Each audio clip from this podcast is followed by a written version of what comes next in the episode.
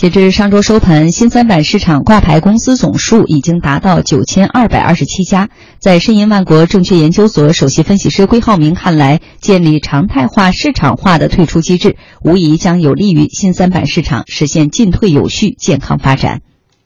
我认为政策的出台呢，为新三板啊这个有进有出啊，优胜劣汰，特别是阻止一些劣质公司的挂牌呢，能够起到一个很好的作用。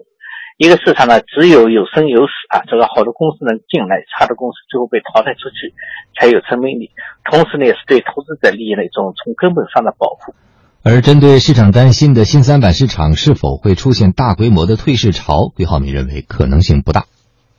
这些政策如果严格得到实施的话呢，应该说。未来新三板呢会出现一批公司被陆陆续续因为违规或者有一方面达不到规定要求被迫退市。不过这个数字呢，我觉得不会特别大，因为从目前的九千多家公司的实际情况来看，真正属于这种类型的可能还极少数。这次中报公布以来，那也就是只有几十家公司啊没有按规定公布报表，那所以这个数量应该是还是比较有限的，不会出现一个大家所担心的批量退市现象。但是尽管如此，它对市场，特别对一些存在问题的一些企业的威慑作用还是明显的。